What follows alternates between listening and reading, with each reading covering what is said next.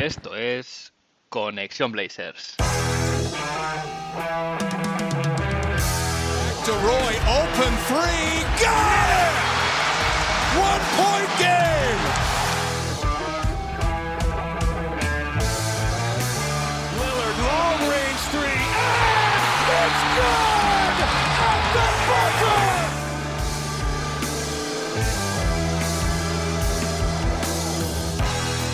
Bienvenidos al episodio 76 de Conexión Blazers.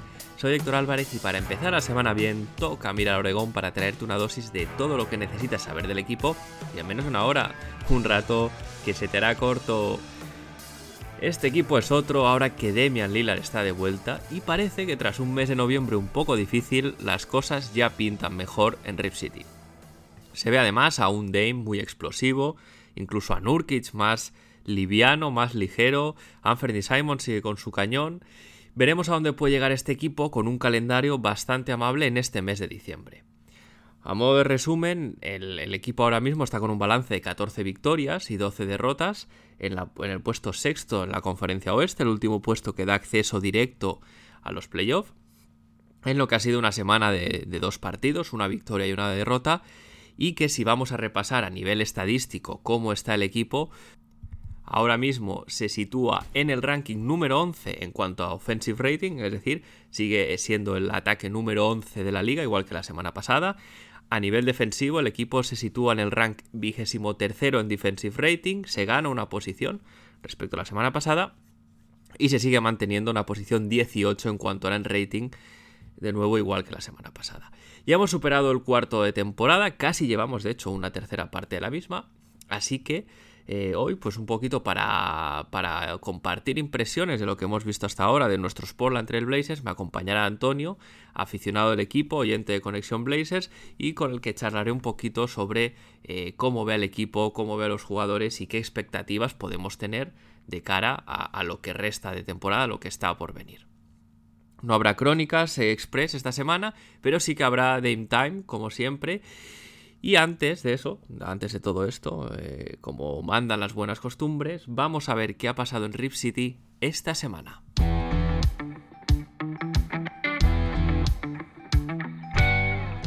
Semana bastante justita en lo que a actualidad se refiere, el hecho de que solo haya habido un par de partidos tiene también estas cosas. Y empiezo por la visita de rigor a la enfermería, donde tenemos ya una persona menos, ahora solo tenemos a Nasir Little y a Gary Payton eh, segundo sin jugar partidos. Keon Johnson ya está disponible, de hecho jugó 30 segundos en el partido eh, contra Denver de esta semana. El caso de Nasir Little es, bueno, pues lo que habíamos dicho la última vez, tiene estos problemas en la cadera derecha, le van a tener unas 6 semanas fuera de juego antes de ser revaluado. Y el caso que ya es un poco expediente X parte 2 es el de Gary Payton II, del que la franquicia ya ha comunicado y varios insiders del equipo, de hecho, han dicho que está, está jugando ya baloncesto de contacto en 3 contra 3, todavía no lo ha hecho en 5 contra 5, le vemos también calentar antes de los partidos, pero parece ser que sigue teniendo una pequeña molestia ahí que no acaba de, de marcharse.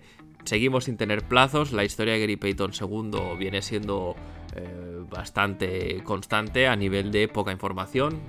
Siempre se dice dos semanas, será revaluado en dos semanas y a las dos semanas vuelve a ser revaluado en dos semanas. En cualquier caso, parece que sí que el hecho de que ya haga un poquito baloncesto de contacto quiere decir que está un poco más cerca, pero todavía no hay fecha definitiva para su regreso. Y vamos a hablar también de Greg Brown III, que tras su vuelta al equipo debido a las circunstancias, bueno, es decir, debido a las lesiones y que se necesitaba, se necesitaban jugadores disponibles, pues una vez finalizado este, este pequeño bache de disponibilidad, eh, Greg Brown vuelve a la G-League. Lo comunicaba Aaron J. Fentres, que es un periodista de The Oregonian, él lo comunicaba en Twitter justo tras el partido de Minnesota, que, que Greg, Greg Brown perdón, se despedía de sus compañeros de vuelta a la G-League. Allí en los Ontario Clippers, pues Greg Brown tendrá minutos, tendrá oportunidades y podrá pulir su juego y de hecho seguir desarrollándose para poder convertirse en un jugador que pueda contribuir a nivel de NBA, porque ahora de momento no lo es. Entonces, pues este, este segundo viaje a la G-League no sabemos cuánto durará, esperemos que, que, pueda tener un poquito más de continuidad, porque eso querrá decir que, punto número uno, no hay lesiones en el equipo, luego su presencia no es imperativa, y punto número dos, a él también le da un poquito más de, eh, de tiempo de continuidad para, para crecer y desarrollarse como jugador.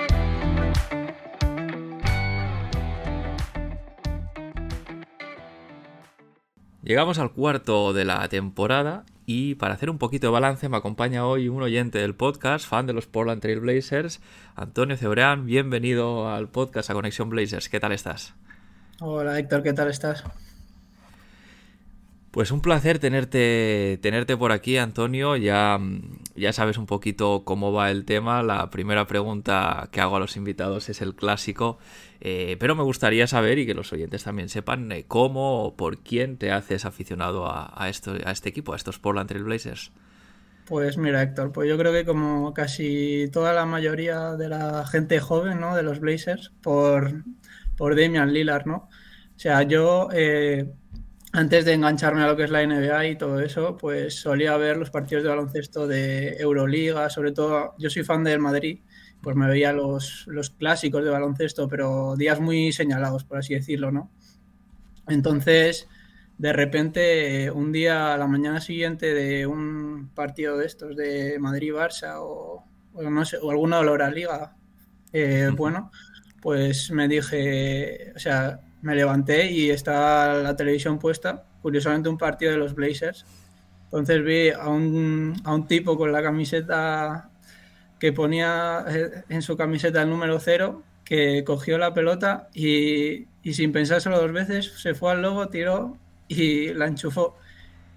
Eh, posesión de, no me acuerdo quién fue el equipo, diría que los Spurs, pero no me acuerdo a ciencia, a ciencia cierta, pero eh, atacaron los Spurs y, y al siguiente ataque de los Blazers la volvió a coger y volvió a enchufarlas del logo. Entonces, entonces desde ahí dije, ojo que este equipo, porque yo tenía, bueno, de hecho mi primo es muy fan de la NBA y pues yo le es fan de los Oklahoma y pues yo le decía, ojo, cuidado con este equipo tal, que tienen un, un tipo que se llama Lilar que es muy bueno y decía que era fan, pero en realidad no era, no era como ahora, que sí que lo sigo. Decía, pues el único casi que me medio suena, que me gusta Lilar y tal. Y de hecho fue el año que llegamos a las finales de conferencia, ¿no? Y pues me acuerdo que nos tocó contra Oklahoma en primera ronda. Y me acuerdo que el triple ese que metió Lilar fue un cachondeo. O sea, todos los días recordándoselo. Porque es que además me, estaba diciendo, sí, sí, es que encima nos ha tocado el cuadro fácil, no sé qué, porque nos toca Blazers y luego Nuggets que no, o sea, no nos tocaba por el lado de los Warriors. Claro. Y entonces, pues, por eso un poco. Sí, mira, Demian Lillard es, realmente, con casi todo la gente así más, más joven, eh, es, es, es, el motivo. Es, casi todo el mundo habla de Demian Lillard, lo cual yo creo que dice mucho a su favor, ¿no? Del, lo gran jugador que es y el, este aura que tiene, ¿no? También de, tipo especial, que no solo es que sea muy bueno, sino es que además cuando lo ves jugar, pues tiene, eh, tiene algo que te engancha. Y, bueno, por suerte, este año lo hemos podido volver a ver, eh, como decía en la introducción, hemos superado ya el 25% de, eh, de la temporada. Ya, bueno, pues los Blazers ya empiezan a ser eh, ya no estamos hablando de 4 o 5 partidos, han jugado 26 partidos concretamente, ya hay bastantes minutos para sacar algunas conclusiones y antes de ya meternos en detalle, em, ¿se han cumplido de momento las expectativas que tenías eh, sobre este equipo a principio de temporada?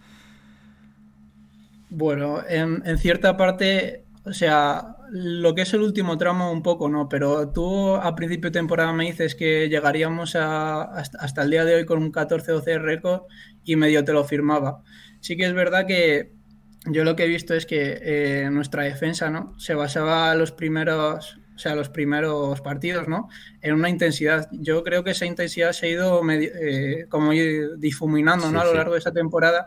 Y si basas al fin y al cabo una defensa en la intensidad en que son perros de presa todos, pues es muy difícil, pero ahora también es cierto que el calendario que nos ha tocado es bastante complicadete y ahora se viene un calendario que yo creo que podría ponernos en, no sé, no sé cómo decirte, quintos a lo mejor, quintos, cuartos, algo así.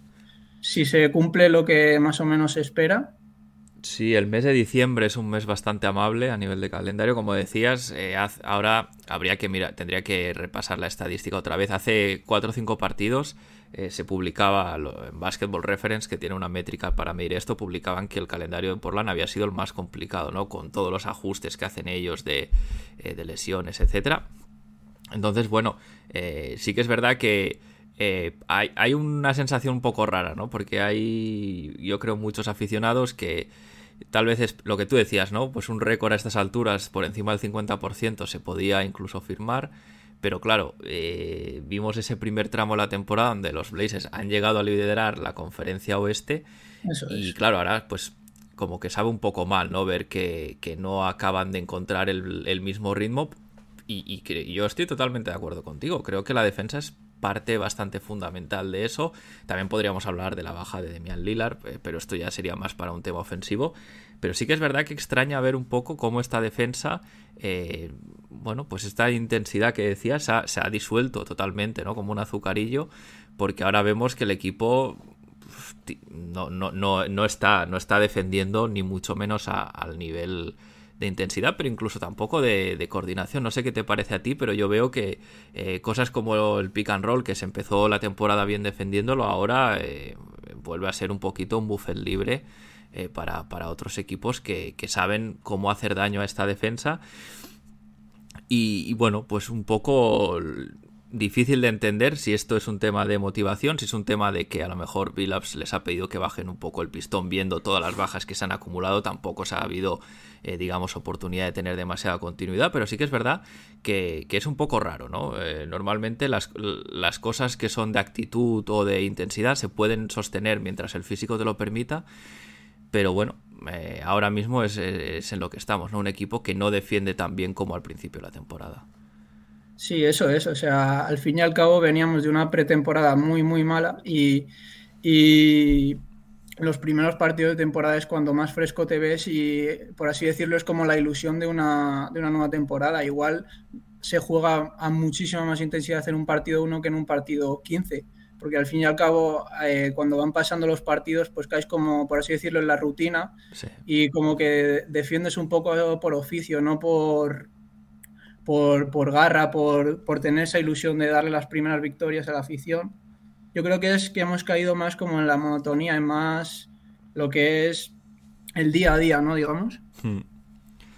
Sí, luego tenemos eh, esta decisión de Billups de poner siempre a Jeremy Grant con el, con el base rival, sobre todo con los que son más que te pueden hacer más daño, ¿no? Los, bases de más calidad, que empezó muy bien, porque me acuerdo que el primer partido, precisamente contra Sacramento, yo creo que defendió muy bien a de Aaron Fox, pero sí que es verdad que últimamente eh, se le empiezan a ver un poquito las costuras, ¿no? A Jeremy Grant, que evidentemente es un buen defensor, tiene los brazos muy largos, pero está constantemente defendiendo a tipos que son más rápidos que él y, bueno, pues eh, yo creo que ha dejado de ser tan efectivo haciendo esto también sobre todo porque eh, Jeremy Grant tiene muchas virtudes, pero pasar bloqueos no es a lo mejor una de ellas y claro, eh, se ve en esa situación de manera constante.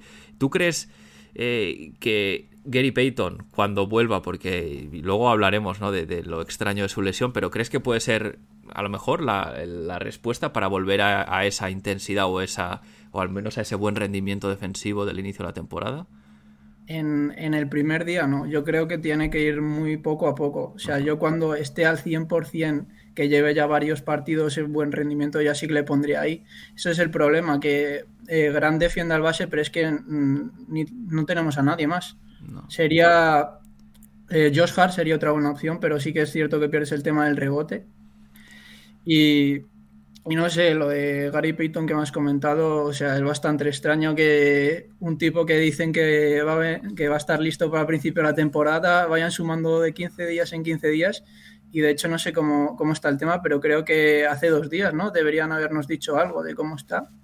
He leído, he leído a Billups, ¿no? Que ha dicho que, que está ya jugando 3 por 3 se la ha visto calentar y, pero dice que sigue teniendo cierto dolor, o sea que no sé cómo, no sé cómo irá. Sí, es, es un poquito un expediente X lo de esta lesión, porque al final lo que tú decías, ¿no? Lo que se dijo es que se perdía el training camp, pero que perdía, que llegaba al inicio de la temporada, luego que se perdería al inicio de la temporada regular y a partir de ahí ha sido el, parte médico ha sido bastante estándar, ¿no? Dos semanas, revaluado en dos semanas y a las dos semanas revaluado en dos semanas.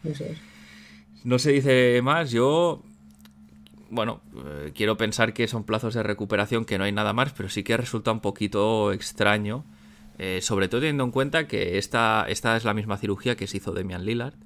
Eh, también se la hizo Nasir Little. Nasir Little sí que ha llegado al inicio de la temporada y Demian Lillard el año pasado cuando se la hizo se hablaba de plazos de recuperación de 8 semanas más o menos y aunque no jugó porque se estaba tanqueando y se quería perder para tener ese pic alto, em, ¿no? Esta, esta, este, digamos, este plazo de 8 semanas te da un poquito de idea. Claro, ahora ya estamos, son muchas más semanas las que lleva Gary Payton fuera bueno, ah, habrá que ver. Yo a mí personalmente me, me, mosquea un poco simplemente por el hecho de que no sé si es que la franquicia ni siquiera sabe lo que pasa, ¿no? Que simplemente tiene una molestia ahí, no saben, no saben de qué es porque tampoco dan más, más detalle. No, a mí sí que me gusta en el sentido de que no, está, no están como forzándole, por así decirlo. O sea, ven que el récord del equipo tampoco es el ideal, pero sí que va medianamente bien y que no, sé, no es como urgente que juegue ya. En ese sentido sí que me parece bien, pero sí que es cierto que ya los plazos eh, van siendo ya un poco sospechosos. Sí, bueno, eh, eh, yo creo que tienes un punto de razón, ¿no? Eh, al final no es necesario todavía forzarle. Es un, es un, jugador muy físico, Gary Payton, segundo además, no lo podemos olvidar. Entonces, para poder desarrollar su juego tiene que estar al 100%. No es alguien que dices, mira, si juega cojo, me mete los triples igual, ¿no? No es el juego de, de Gary Payton, así que veremos. En, en cualquier caso, cuando vuelva, sí que es verdad que al menos tendremos un muy buen defensor sobre el balón no hará falta que Jeremy Grant esté, esté, en ese rol, que no es el suyo principal, porque además Jeremy Grant ah, yo creo que ha destacado muy bien en esta temporada cuando está defendiendo un poco desde la ayuda, que, ayuda un poco a proteger el aro, no con esos brazos tan largos que tiene. Eh, ah, hemos visto algún tapón bastante, bastante interesante. Y bueno, pues eh, veremos. Eh, también te quería preguntar un poquito qué otros factores crees tú que, que o que, qué ves en el equipo que te gusta, que no te gusta, porque hemos hablado hasta ahora todo el rato la defensa, pero el, si nos vamos, por ejemplo, a nivel de ataque, eh, ¿qué te parece a lo que juega este equipo de Chance Billups? Pues eh, bueno, a nivel de ataque diría que la llegada de Lilar ha, hecho que, que suba un, escalón, ¿no? Por así decirlo. Yo, eh, yo veo que Lilar, aparte de los 20 puntos que te da rigurosamente en un partido, sí que es cierto que a nivel de organización lo he notado una barbaridad. Con, cuando no estaba cuando no estaba Lilar disponible, eh, veía mucho mucho lo que es ISO, ¿no? O sea, salimos votando y cuatro tíos en la esquina y que generase cualquier cosa. Sí que es verdad que con Lilar no sé, no sé exactamente cómo explicártelo, pero sí que sí que lo veo como más fluido, ¿no? El ataque. Y, y por cierto, Lilar también lo, he notado bastante en defensa. O sea, la, yo creo que está bastante infravalorado porque igual a nivel exterior no es el mejor, pero en el poste eh, yo creo que... Es muy fuerte, eh, es muy fuerte en el muy poste. fuerte y no... Sí. Sí que es verdad que en, cuando le postean, a no ser que sea bueno, un Nikola Jokic que simplemente le da igual quién le pongas por delante, eh, sí, sí, en el poste Lilar es, fuerte. Yo creo que Lilar mm, es mal defensor porque no defiende eh, a nivel de actitud. Porque cuando, eh, cuando se ha puesto, lo hemos visto en algunas temporadas, que cuando se pone a defender, no es un defensor de élite, pero tampoco es por debajo de la media. Yo diría que es un defensor aceptable, lo que pasa que al final es un poco... si quieres que te dé todo lo que te da en ataque, pues él se reserva en defensa, como tú dices, es el mejor. Incluso, sí, incluso el propio Anfernino, simplemente por características, por el atletismo que tiene, debería ser un Badkirk que no, o sea, no sea que, no sea de los mejores de la liga, pero tampoco que esté que sea top, yo que sé, top 25 o algo así. Sí, Anferni además es más, es, más, atlético, es más largo. Eh, sí que es verdad que no debería. Por condiciones sí que podría ser, ¿no? Pero, pero bueno, Anferni es otro que, que a nivel defensivo no. Bueno, ha mejorado. Sí, yo veo peor que Ha mejorado, pero sigue siendo. A veces sigue siendo un poco. Bueno, difícil de ver, ¿no? Al final es otro jugador también bastante enfocado al, al ataque. Pero sí que quiero recuperar una cosa que decías y es que el, tema. Sí que Lilar parece que tiene ese. Mm, bueno, esa habilidad que es muy difícil, yo siempre lo digo, el, tema del, playmaking, de hacer jugar a los demás, es muy difícil de, cuantificar. Es una, además, yo siempre he pensado que es una habilidad que o tienes o no tienes. Es decir, que la puedes desarrollar más o menos, pero que para hay gente para la que fluye de manera natural. Y Demian Lillard ahora mismo eh, es muy bueno en eso, ¿no? Lo, lo, hemos visto estos últimos tres partidos que ha vuelto que el ataque es mucho más dinámico. Luego se puede ganar, se puede perder, los tiros pueden entrar o no, pero al menos eh, es más bonito de ver, ¿no? Eso sí que. Eso sí que yo creo que lo, que lo hemos visto todos. Y en parte es un poquito porque Anthony Simons, pese a que ha mejorado mucho, no es naturalmente alguien que genere hacia los demás, sino más que puede ejecutar o generar para sí mismo, ¿no? Sí es más jugador catch and shoot. Por eso yo sí que al principio de temporada decía que iba a encajar mucho mejor que McCollum. Pero sí que es cierto que en los primeros partidos no, le he visto muy buen encaje con Lillard. Le he visto muy bien en partidos en los que Lillard ha faltado. Sí que es, sí que es cierto que el último partido han metido 30 los dos, los dos tíos y no estoy, no estoy en una buena posición para hablar de esto, pero sí que pero sí que le he visto bastante peor con, con Lillard en cacha, pero es algo que a largo plazo no me preocupa porque han jugado juntos en Bad Course eh, poquísimos minutos. Claro. Y yo creo que en un futuro esto no debería ser un problema, por lo menos, porque, eh, como has dicho, eh, Simons es un jugador más ejecutador de la jugada, ¿no? A nivel de catch and shoot, creo que el año pasado salió como una estadística, ¿no? Que está entre los cinco mejores a nivel de, de triples. sí, triples en catch and shoot es élite de la liga. Sí, al final yo creo que Simons tiene que encontrar su rol con Lillard, porque sabemos que cuando no está Lillard, Simons responde en el sentido de que él va a notar más, va, va, a buscar más atacar él. Pero sí que es verdad que, bueno, pues a fuerza de jugar juntos tienen que encontrar un poquito ese. que encaje todo mejor. Lillard y McCollum eso lo tenían muy bien porque habían jugado mucho mucho tiempo juntos. Además, Lillard y McCollum realmente eh, llegaron no a la vez a la liga, pero muy cerca, ¿no? Fueron creciendo juntos en el equipo y eso ayuda más. Claro, Simons ha entrado cuando Lillard era un jugador ya que es el que es ahora y, eh, eh, eso yo creo que, que, tiene un tiempo, ¿no? Yo estoy de acuerdo contigo, a mí tampoco, tampoco me preocupa porque al final eh, tiene, tiene talento y es un arquetipo, como decías, de jugador que en principio encaja mejor con, con Demian Lillard que lo que lo hacía CJ McCollum, así que será cuestión de tiempo. Pero sí que es verdad que el, ataque no fluye igual, ¿no? no em, ¿Tú crees que haría falta otro generador de juego desde la posición de base o simplemente este, este equipo está diseñado así y vamos a ir con esto hasta el final? Yo creo que si se necesita alguien sería mediante un contrato two-way, porque no veo a los Blazers, yo que sé, intercambiando aquí un por, por un organizador puro. Yo creo que eh, no estamos del todo bien, pero yo creo que no es algo esperpéntico. Yo creo que yo creo que con Lilar, incluso incluso aunque no me guste del todo jugando con Anferni, que no, no es del todo un gran organizador, yo creo que eh, podríamos eh, salir del paso. Y sí que es cierto, yo que sé, un jugador tipo, ahora no me sale ninguno, pero un jugador que cobre el mínimo, que venga por un two igual sí que me encajaría más.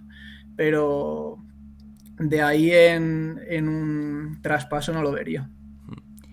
Sí, yo creo que lo que es es lo que hay en el sentido de que Winslow es un tipo que puede generar juego, eh, Yusuf Nurkic también es un buen pivot generando juegos de la bombilla. Incluso Josh Hart puede pasar el balón bien.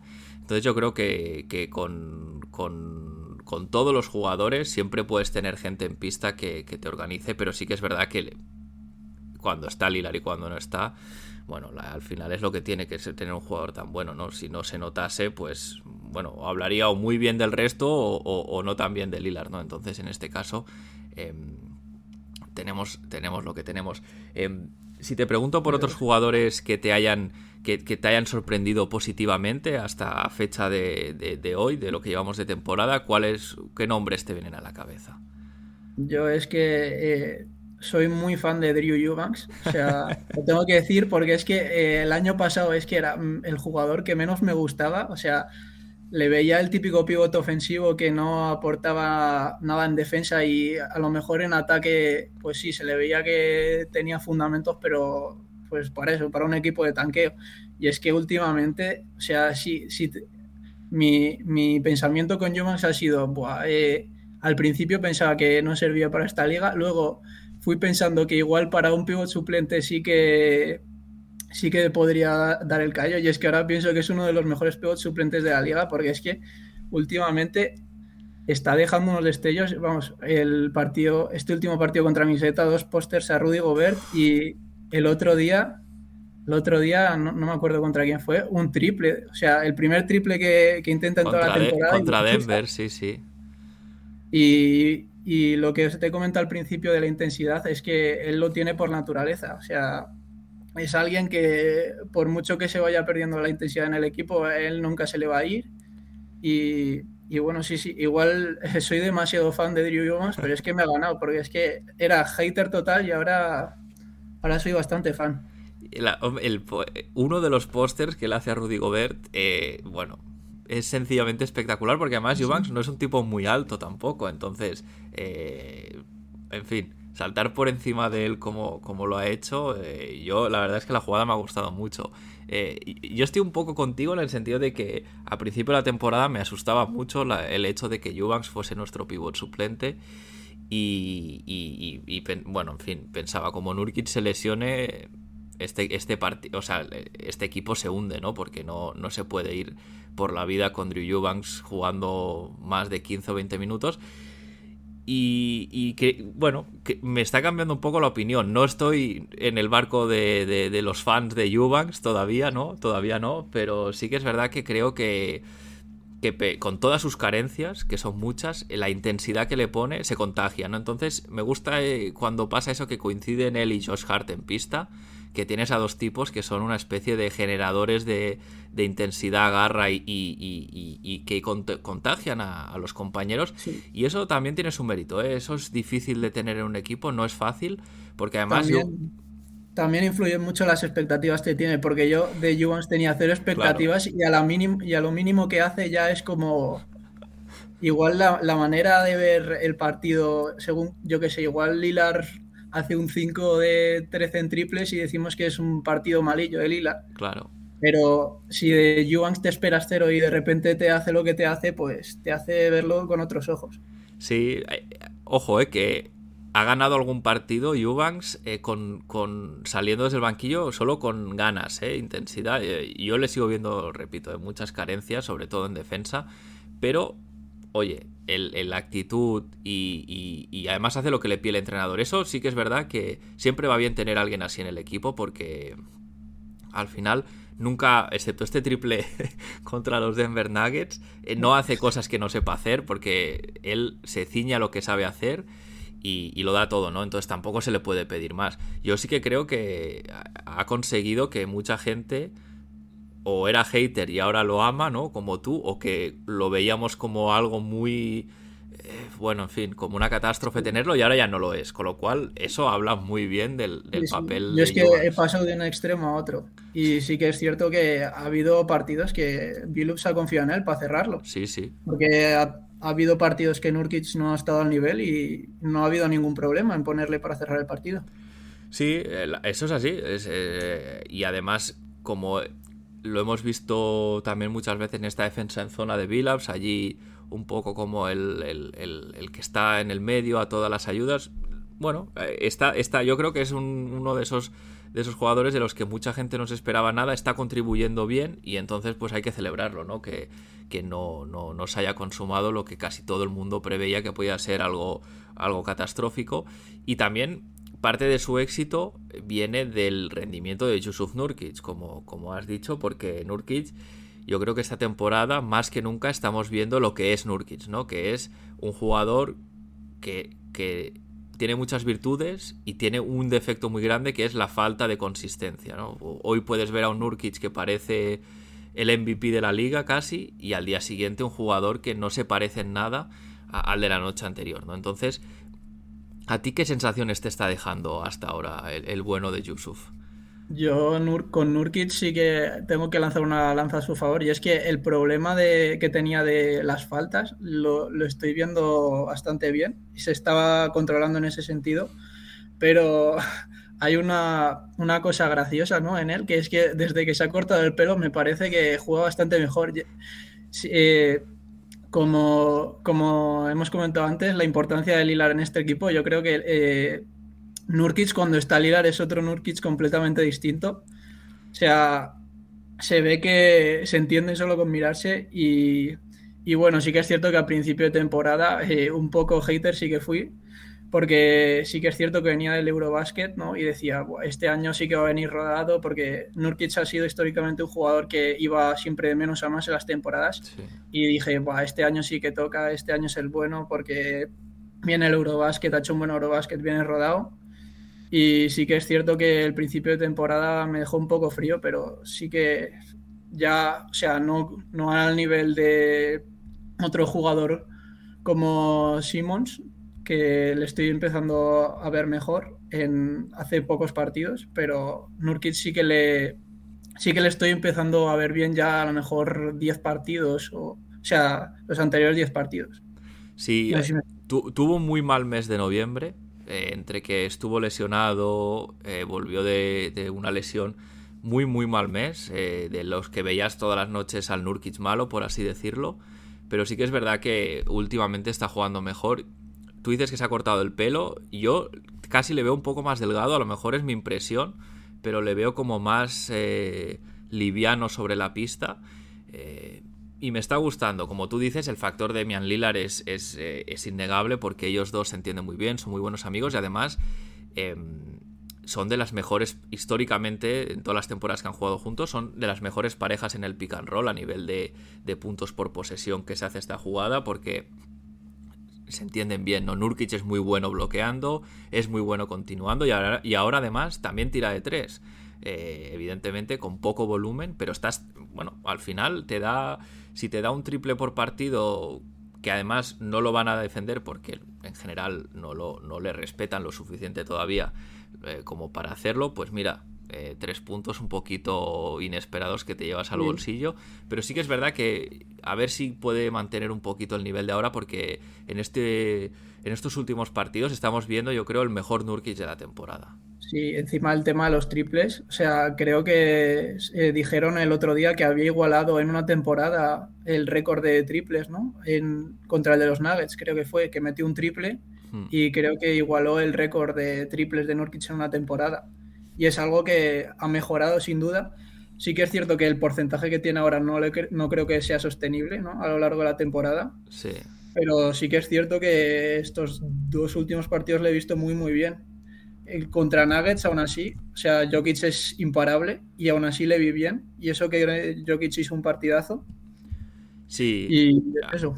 Al final, Jokic es que, claro, es un jugador que no, es muy, muy difícil de, parar. Estaba justo ahora mirando. Eh, Nurkic está en un 42,5% en tiros de 3, intentando dos tiros por partido, ¿no? Sí, evidentemente son porcentajes muy altos, poco volumen, pues son porcentajes altos, pero si es capaz de mantenerlos, pues es, un recurso brutal en cierta parte él los tira cuando ve que le flotan y puede tirarlos abiertos. Y, por esa parte sí que veo que puede ser un poco sostenible, pero es que ese porcentaje tan alto no lo veo. Yo no le veo con tanta confianza como para mantenerse en un 42. Bueno, eh, veremos. Y hablando de triples, hablando de triples, yo creo que hay un jugador nuestro que eh, llamado Josh Hart que yo creo que tiene mejor triple de, lo que él mismo se piensa, ¿eh? porque yo creo que yo cada vez que le veo tirar le veo como con poca confianza y yo creo que tampoco es élite, pero es muy buen tirador. Sí, le estamos viendo pasar triples abiertos en alguna ocasión. Un poco raro porque esto es, esto es raro de ver en la NBA, que alguien que los pueda tirar, porque claro, al final los que no los tiran, no, no, pero si los puede tirar, es raro. Supongo que al final todo es, no todo, pero gran parte es cuestión de confianza. Eh, no tiene malos porcentajes, está ahora mismo en un 36% este año en triples, 36,2%. O sea, básicamente, normalmente la media de la liga siempre está entre 36 y 37. Yo, para mí, tirando dos, triples por partido, eh, para mí puede sí, tirar. Yo lo que le pido es que, que, no los evite, como tú has dicho. O sea, hay veces que ha tenido un triple solo y ha preferido pasarla o atacar al aro porque se ve con mucha más confianza. Yo sí que, yo sí que es cierto que le veo que tiene mayor potencial de lo que, de lo que él mismo se, de lo que él mismo se piensa ha ganado incluso un partido contra los Miami Heat, metiendo un triple desde la esquina y en el último segundo. O sea que realmente, si, si, lo tiene claro, los puede meter, ¿no? Pero bueno, al final, Josh Hart, ojo, porque también es otro que. Josh Hart sí que está jugando, lleva muchos partidos que está en el reporte de, lesiones siempre como cuestionable o como probable. Es decir, está jugando lesionado muchos, muchos partidos. Tiene un, un esguince de tobillo que lo lleva arrastrando, no sé yo ahora te hablo de memoria, pero si me dices que lleva 10 partidos, que está día sí día también en el, en el injury report, digamos, como cuestionable o como probable, yo creo que va por ahí. Yo ya he dado un susto, de hecho. Ha habido una caída que no sé yo cómo ha podido seguir jugando porque pintaba feo. Es un tipo muy duro, pero, pero se le, al final su rol en este equipo, ¿no? Que es el Energy Guy, un tipo que también defiende y se pelea con gente más grande que él, bueno, pues paga, paga el precio, ¿no?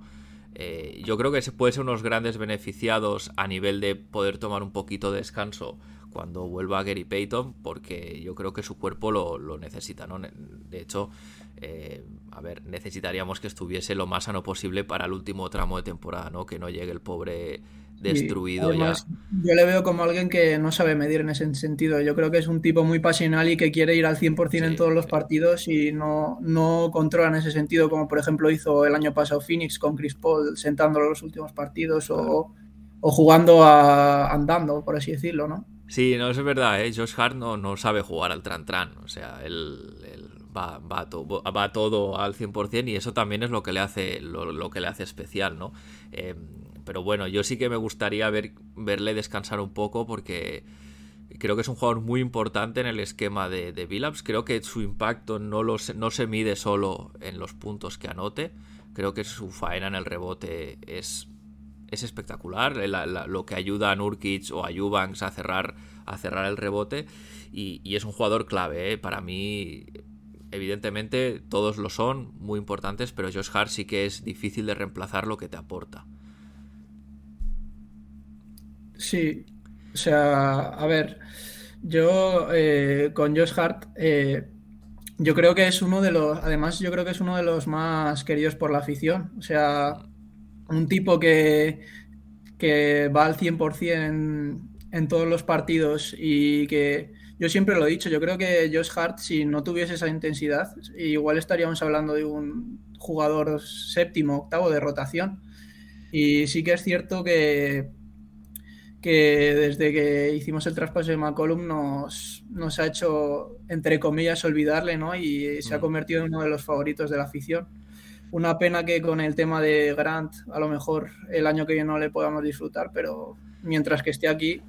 Sí, Hart es, una de esas grandes eh, incógnitas, yo creo, porque no, no, al final, en la, la NBA sí que tiene una norma muy clara y es que no puedes pagar a todo el mundo es muy difícil, es decir, tienen que darse muchos condicionantes.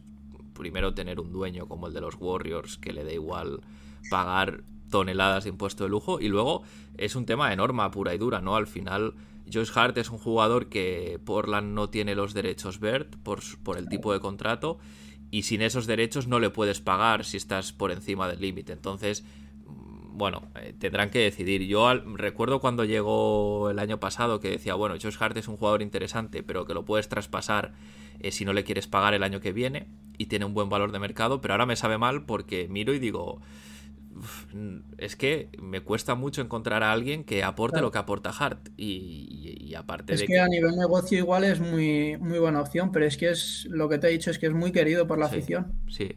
Bueno, es, es, una de las grandes decisiones que va a tener que tomar Joe Cronin conforme se acerque el trade deadline.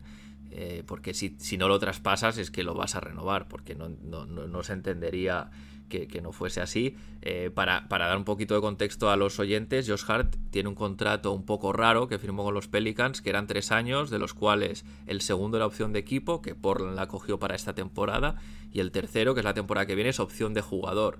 Pero claro, a razón de 13 millones eh, al año, Josh Hart evidentemente... Eh, claro, si, va al si rechaza esa opción y va al mercado, va a sacar un contrato mayor que ese seguro. Entonces, es, lo más probable es que, que, se decida, él decida hacer eso, a no ser, ojo, que llegue algún acuerdo eh, en su día.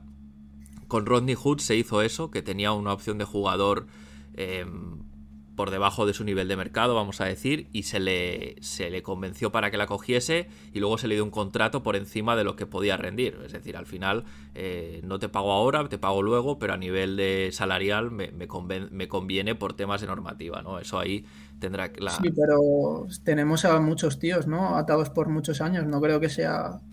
el acuerdo ese no... Eh, no eh, lo veo. Eh, no, o sea, ojalá, ¿eh? Yo creo que es complicado porque Portland no va, a, no va a tener hueco para pagarle, ¿no? Pero bueno, que al final el, Joe Cronin va a tener que ser un poquito.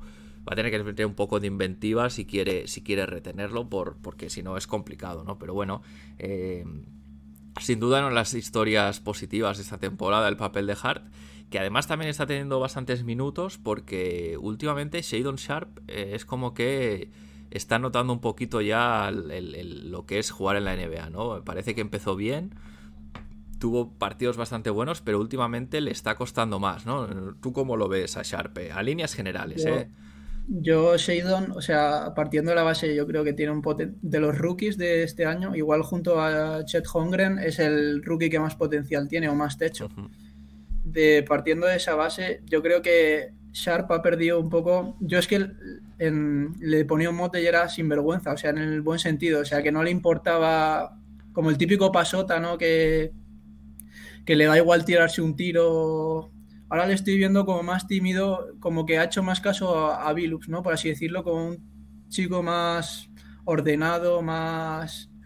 que, hace caso a lo que le pide el entrenador.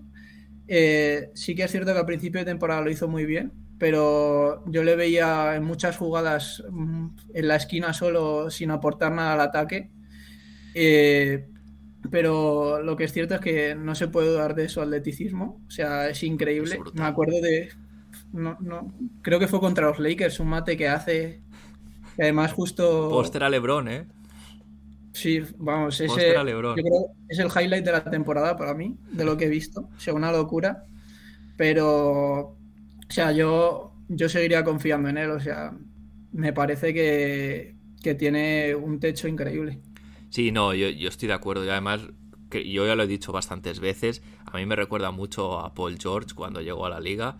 Eh, no sé, tiene una, las cosas le salen de una manera tan natural que, casi te asusta, ¿no? De decir. Y también se me ha olvidado decir una cosa que es que eh, en un rookie a mí que no le entren los tiros, o sea, sí que me importa que no se me malinterprete, pero que, no te entren los tiros es lo de menos. O sea, yo, yo le veo muy, muy, muy buena mecánica y se le ve al chaval que, o sea, que no se asusta, que no, que no tiene miedo de enfrentarse a, por ejemplo, a Lebron, hacerle un póster a Lebron, no tiene miedo. Eh, tiene, tiene unas condiciones brutales a nivel atlético, eh, a nivel técnico también. Eh, yo cuando lo veo, ya te digo, me, recuerda a esa versión joven de, Paul George.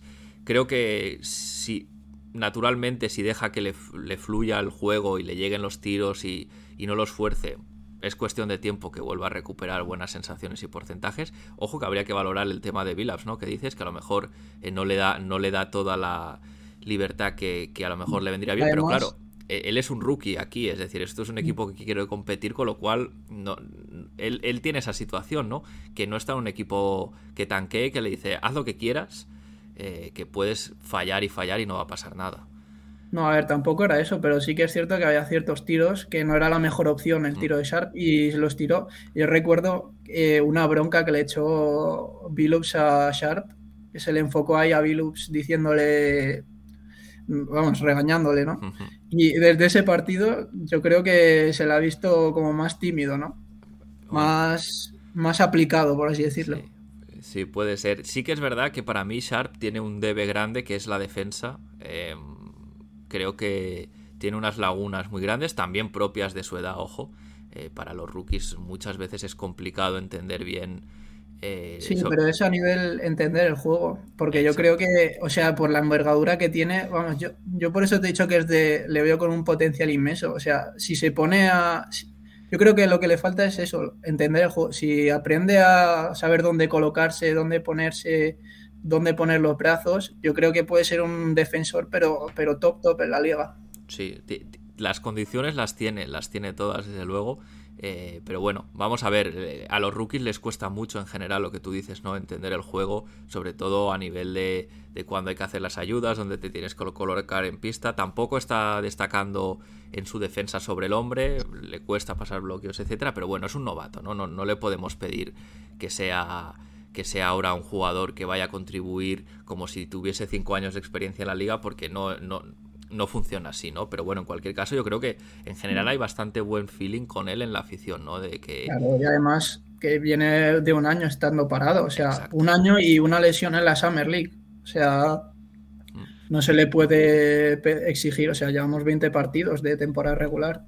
Yo creo que hay que darle tiempo, incluso años, diría yo. Sí, sí, eh, totalmente de acuerdo. No, no pasará de hoy para mañana, esperemos que sí, ¿no? Pero que no suele, no suele ser así. Parece que va, a ser uno de estos novatos que se cuecen un poquito más a fuego lento. Y pasando de Sharp a un poquito también qué, qué jugador o qué aspecto del equipo es lo que mm, pues te, no sé si hablar de decepción, pero de lo que esperabas más, ¿no? Yo creo que sería una manera más acertada de plantearlo. ¿Qué esperaba más? Bueno, pues igual Trendon Watford. Trendon Watford es un jugador que de cinco suplentes yo pensaba que era, vamos, el que iba a optar Billups y al final Eubanks le ha comido la tostada y en el 4 yo creo que le está poniendo más estos últimos partidos de 4 que de 5 y, y, en el 4 yo también me gusta más Winslow que él. O sea, es un chico que venía, yo tenía muy buenas sensaciones con él porque venía de ser el MVP de la Summer League y en el tanqueo se le veía que era el más preparado, por así decirlo, para competir. Pero sí que es cierto que, a ver, tampoco es una catástrofe, pero, o sea, la intensidad también la tiene como otros, como otros jugadores que he mencionado antes. Pero sí que es cierto que me deja bastante que desear a nivel anotador, sobre todo. Y a, nivel IQ del juego le vi bastante mejor la temporada anterior que esta. Bueno, al final eh, los minutos hacen mucho, ¿no? Y la temporada anterior, como tú dices, cuando se tanqueaba se vio que hasta que se lesionó eh, jugaba a otra velocidad. Y ahora sí que le, ha vuelto, ya tiene su cuota de minutos, pero sí que es verdad que, bueno, pues está un poquito ahí en tierra de nadie, entre el 4 y el 5. Pues también te quiero preguntar por Nasir Little, porque Nasir es uno de los jugadores que a lo mejor, no sé si es cosa mía, pero yo sí que tenía bastantes expectativas puestas en él. De hecho, me hinché a decir que seguramente sería el 3 titular de este equipo. Y, bueno, es que no, no, he dado una porque el pobre hombre no, no, ha, no ha acabado de arrancar bien esta temporada y ahora encima lesionado, ¿no? Sí, o sea, tiene una mala suerte porque lo, vamos, lo estábamos comentando. O sea, viene, o sea, recién sale de una lección que estaba cogiendo ritmo tal y le, vamos, yo tenía bastantes buenas sensaciones con el, con el inicio de Nasir y, nada más eh, salir de una, vuelvo a entrar en otra. Creo que seis semanas, ¿no? seis semanas, sí. Han pasado ya un par de semanas tal vez desde que se lesionó, o semana y media tal vez. Y una pena, una pena que, porque yo creo que es un jugador con un potencial muy grande y, que, se, que se esté lesionando constantemente es una pena porque yo creo que debería ser, si no el sexto, el séptimo hombre de la rotación para mí, al 100% o incluso, como tú has dicho, a principio de temporada yo también pensé que iba a ser el tres titular. Sí, e, es una de esas historias, la de Nasir Little, que cuando cuando firmó este contrato de 28 millones por cuatro años, 7 al año, dices, qué buen contrato para el equipo, ¿no? Porque es un jugador que por, solo por potencial ya podría cobrar más. Pero claro, precisamente le dieron, le ofrecieron ese dinero por eso, ¿no? Por este, esta mala suerte o este historial de lesiones que tiene.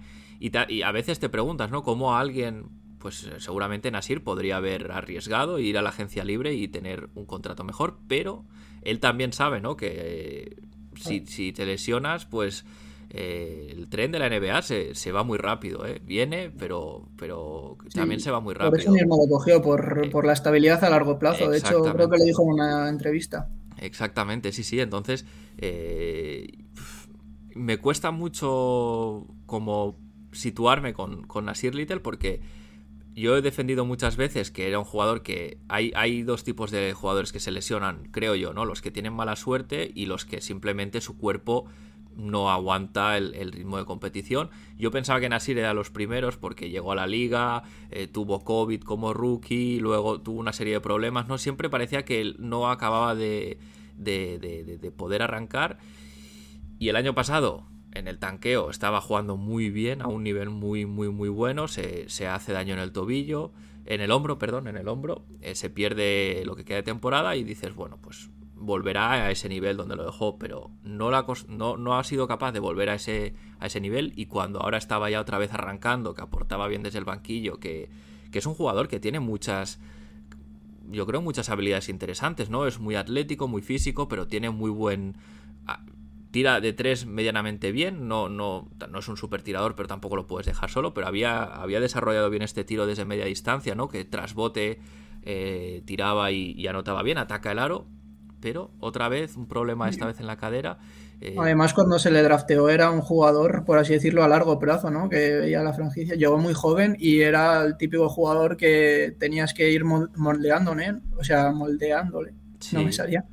Y pues eso, eh, eso es lo que hace la poca continuidad, por así decirlo. O sea, si, a lo mejor si hubiese estado estos tres años con continuidad y jugando 70 partidos o 75, estaríamos hablando de otro Nasir porque eh, cuando llegó a la liga era pues el típico jugador que al principio apunta muy alto pero luego tiene una mala temporada y baja bastante. Bueno, como el propio Keon Johnson, ¿no? Que pues era ese tipo de jugador muy a largo plazo y a lo mejor si hubiese tenido esa continuidad estaríamos hablando de un jugador totalmente distinto. Sí, a ver, eh, en cuanto se recupere, seguirá teniendo sus minutos porque el equipo necesita un jugador de su, de su perfil y con sus características. Creo que además es un jugador que, es del agrado de Chansey Billups, pero sí que es verdad que queda siempre esa sensación de, ay, qué mala suerte, ¿no? Que, que este chico que no es capaz de, tener esta continuidad, bueno, eh, veremos porque su rol puede ser muy importante también, ¿no? Para, para, el éxito, para el éxito de este equipo. Y si ya me voy a hablar de éxito, eh, ¿cómo ves lo que queda de temporada? ¿Qué, no sé, ¿dónde sitúas al equipo? ¿Crees que en base a lo que hemos visto y, lo abierta que está la conferencia oeste, ¿crees que el equipo se puede mantener ahora en este... Ahora está en el puesto sexto cuando estamos grabando esto, que es domingo por la tarde. Eh, ¿Se puede mantener ahí en playoff directo? ¿Tú lo, tú lo ves bien? yo, yo, creo que por ahí debería ser nuestro, nuestro objetivo, ¿no? Incluso yo, yo igual soy un poco optimista, pero yo sí que lo veo. Yo creo que nuestro objetivo debería ser eh, tener factor cancha en primera ronda, o sea, entre los cuatro primeros, porque sí que es cierto que es que en el oeste no veo a nadie que pueda plantarnos cara, no al nivel de que nos pueda ganar, pero sí al nivel de, por ejemplo, en el este están los Celtics y los Bucks, que sabes que es imposible competir contra ellos y que están a otro ritmo. Yo en el oeste no veo eso. Si, a no ser que se pongan los Warriors ahora como el año pasado de menos a más por desgaste y tal. Pero sí que es cierto que ni los Nuggets ni los no sé qué equipos están arriba. Los Suns no me da ninguno especial miedo, por así decirlo. Sí, yo creo que se ha puesto la, conferencia oeste tan abierta eh, como una muy buena oportunidad para apretar y, es eso, ¿no? Intentar tener factor cancha o por lo menos pase directo a playoff, porque ahora mismo eh, lideran los Pelicans la conferencia oeste pero es un equipo que está jugando muy bien. Pero bueno, que no está. Eh, yo estoy de acuerdo contigo. Lo que estamos viendo en la conferencia este con los Celtics y los Bucks juegan a otra cosa, ¿no? Sí que se les ve o una o dos, o dos marchas por encima del resto. Y, por es, precisamente por eso yo creo que hay que apretar, ¿no? E intentar sacar el mejor. Eh, el, digamos, el mejor seeding posible, porque si tienes factor cancha luego en playoff, pues oye, eh, la verdad es que ayuda muchísimo de cara a, eliminatorias que pueden estar muy abiertas precisamente por eso, porque no hay equipos que destaquen en mucho unos por encima de los otros. Y además que el factor Lillard en playoff es bastante importante, o sea, también eh, Lillard cuando llega a los playoffs sí que es cierto que históricamente eh, ha sido partidazos de Lillard y poco, digamos que estaba poco acompañado, ¿no?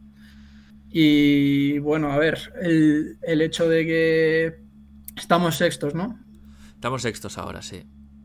Yo, eh, el hecho de que no haya tampoco mucha. Bueno, ahora se ha ido más jerarquizando, ¿no? El oeste, pero sí que es cierto que a principio de temporada estábamos a dos, tres victorias.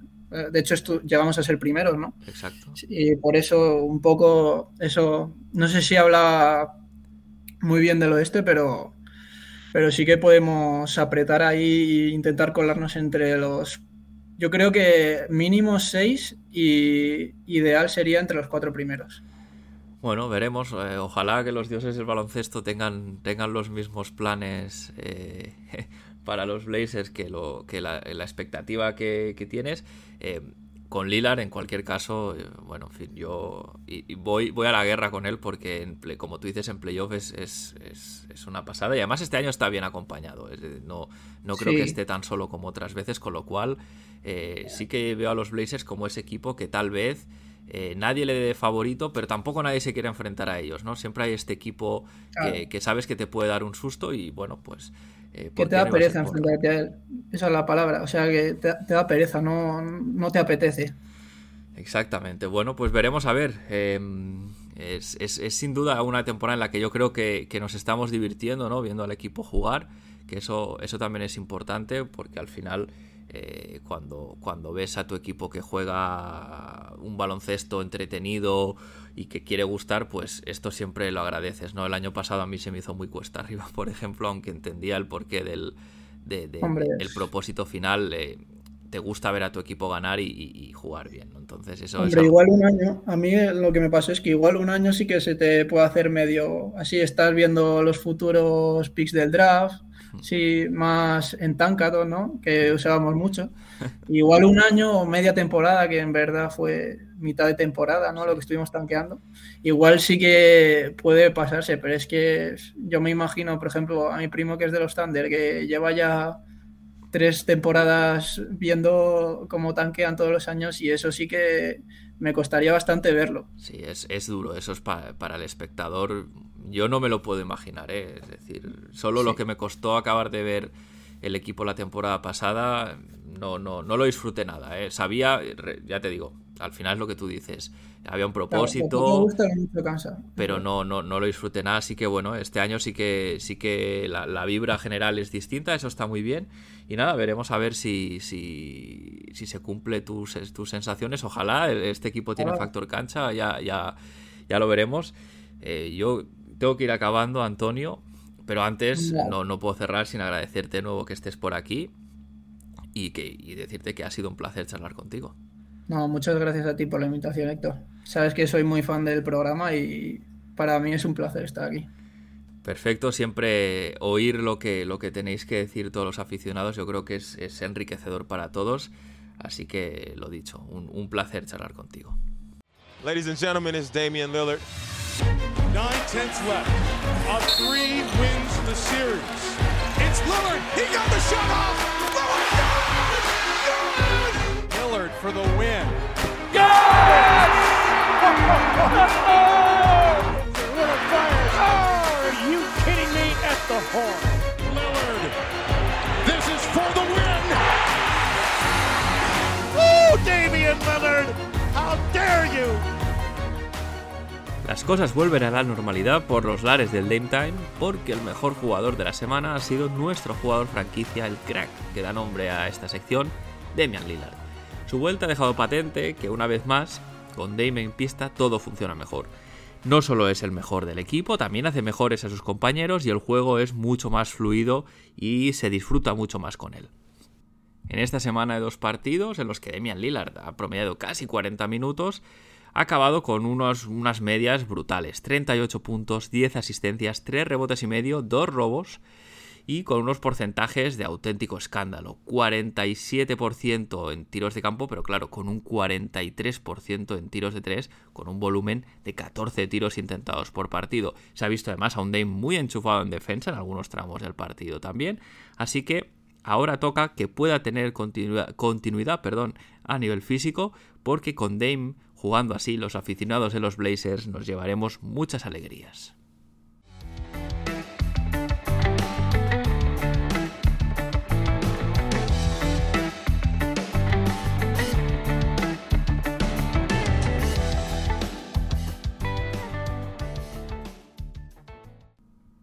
Y antes de cerrar, vamos a repasar, vamos a ver qué espera el equipo en esta semana que empieza hoy. Es una semana de cuatro partidos, cuatro de ellos además, eh, tres de ellos, perdón, además, serán parte de una gira fuera de casa que tendrá un total de seis encuentros, una gira por el oeste, eso sí. Hoy lunes, eh, día 12, partido contra los Timberwolves de Minnesota, segundo consecutivo contra ellos en esta nueva costumbre de la liga de planificar back to -back entre equipos para reducir los viajes.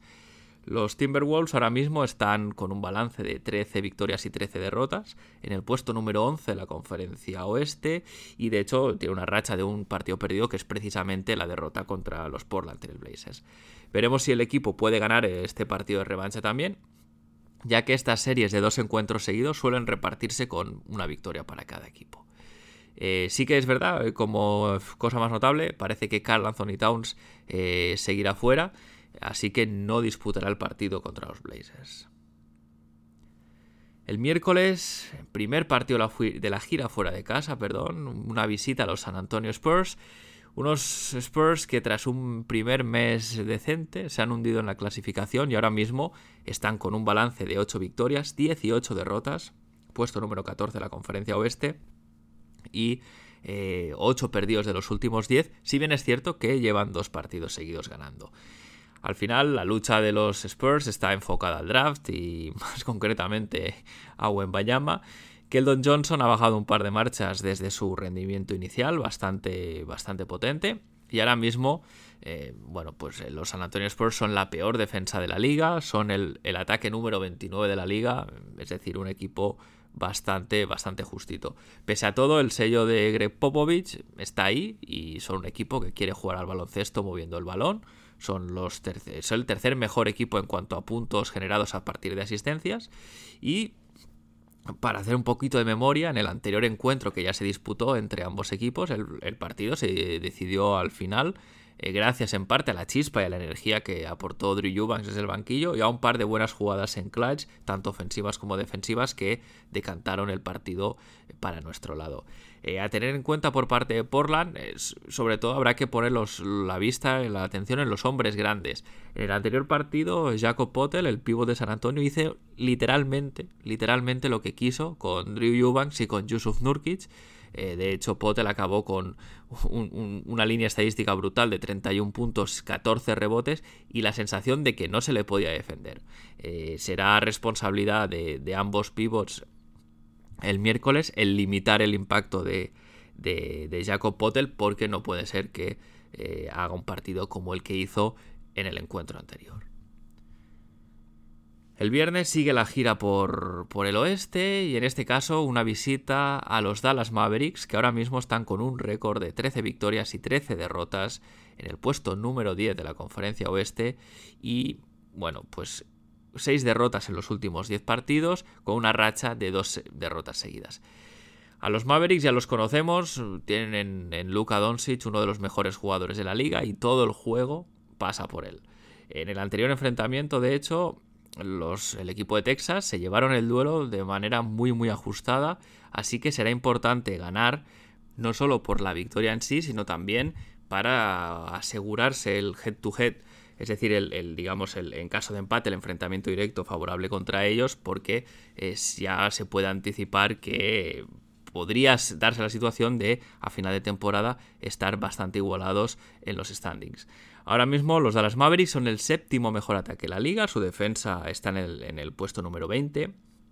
Son un equipo que cuida bien el balón, son los segundos eh, que tienen menos pérdidas por partido, pero esto también es debido a la gran cantidad de, juego y de, de, usage y de amasar el balón de Luka Doncic y, de hecho la poca circulación de balón, eh, Dallas ahora mismo son, está en el ranking 28 en cuanto a asistencias por partido. Su modelo de juego encuentra los triples abiertos de, Dorian Finney-Smith, eh, de Reggie Bullock y compañía, y es que son el tercer equipo que más triples intenta por partido y el quinto que más mete. A tener en cuenta por parte de Portland, eh, pues el papel de Justice Winslow. Eh, lo hablaba en, el anterior enfrentamiento, es que Justice puede ser un buen defensor para Luka Doncic, que buscará, Doncic buscará explotar el mismatch contra Anthony Simons, como ya hizo la última vez, sobre todo si las cosas están apretadas al final.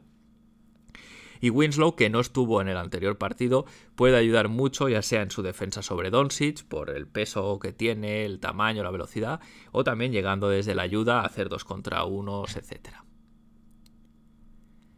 Y el sábado 16, último partido de la semana, en una visita a los Houston Rockets, partido en back-to-back. y ante un, un, equipo, los de Houston, que son ahora mismo los colistas de la conferencia oeste, con récord de 8 victorias y 18 derrotas. Eso sí, con bueno, pues 5 victorias en los últimos 10 y es que pese a que los Rockets son uno de los equipos claros de tanqueo, han mejorado en las últimas fechas y han ganado, han ganado algunos partidos de mérito contra Phoenix, incluso contra Milwaukee, sin, sin bajas en los backs, ¿no? Entonces, ojo, porque puedan, pueden dar un susto. Tienen bastante talento por el perímetro, por fuera, en Jalen Green y Kevin Porter Jr., también lo tienen en la zona con Alperen Shengun. Y es que este es el clásico encuentro que se puede perder de la manera más tonta, ya sea por estar en, mitad del road trip, por venir en back-to-back, por tener un rival a priori débil. Así que veremos cómo lo enfoca el equipo. En el último enfrentamiento vimos una primera parte muy entretenida, buenos minutos de Keon Johnson y de Shadon Sharp. Recordad aquella, aquel, aquella jugada donde Keon recupera un balón y le lanza una liupa a Sharp que acaba siendo bastante espectacular. Los Rockets para sorpresa de nadie, son un equipo bastante ramplón a nivel estadístico, eh, vigésimo séptimos en rating ofensivo, vigésimo octavos en rating defensivo, tampoco juegan especialmente rápido, son, están en el puesto número 15 en pace, tienen el peor porcentaje de tiros de campo de toda la liga, pero están en el top 10 en cuanto a robos y rebotes por partido. Confiarse contra estos Rockets puede ser fatal porque además, como decía, sus exteriores tienen buena capacidad de anotar y bueno, pues pueden, pueden dar un susto, ¿no? Por eso un poquito a tener en cuenta por parte de Portland es el factor relajación. Los Blazers van a ser sus peores enemigos para este partido y con lo caras que están las victorias en la conferencia oeste, este encuentro no se puede escapar. Y tras este repaso, cierro el episodio por hoy. Si tenéis algo que decir sobre el podcast, alguna propuesta, comentario, algún tema que os gustaría que tratase, como siempre, no dudéis en contactar. Lo podéis hacer, lo podéis hacer perdón, a través de los comentarios en iVoox, a través de la dirección de correo del podcast, conexionblazers.gmail.com, en el Discord de la comunidad de Back to Back y también por Twitter en la cuenta arroba conexionblazers. Si habéis llegado hasta aquí, Gracias por estar ahí una semana más. Si os gusta el podcast, como siempre, recomendadlo a vuestros amigos y a vuestras amigas. Yo sin más me despido. Seguimos conectados. Hasta la semana que viene.